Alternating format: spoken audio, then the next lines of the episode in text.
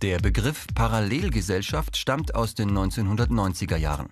Von Parallelgesellschaften wird meist dann gesprochen, wenn in Deutschland lebende Migrantinnen dafür kritisiert werden, dass sie sich angeblich nicht anpassen würden an die Mehrheitsgesellschaft.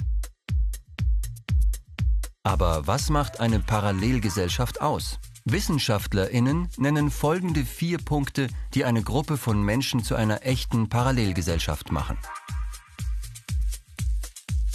Erstens, die Gruppe besteht aus Menschen derselben Ethnie und derselben Kultur. Die Gruppe ist also mehr oder weniger homogen. Zweitens, die Gruppe schottet sich im Alltag von der Mehrheitsgesellschaft ab, lebt und arbeitet in eigenen Stadtvierteln oder Regionen ohne viel Kontakt nach außen.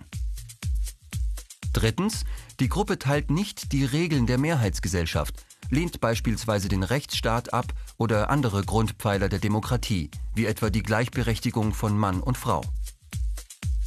Viertens, die Gruppe schafft sich eigene Institutionen, die die Institutionen der Mehrheitsgesellschaft ersetzen sollen, zum Beispiel eigene Gerichte, eigene Steuer- und Finanzbehörden, eine eigene Polizei. Heute wird der Begriff Parallelgesellschaft meist im Zusammenhang mit muslimischen Einwanderinnen benutzt, die sich angeblich einer Integration verweigern. Er wird aber auch für Deutsche verwendet, die den Staat ablehnen, sich eigene Pässe ausstellen und keine Steuern zahlen wollen.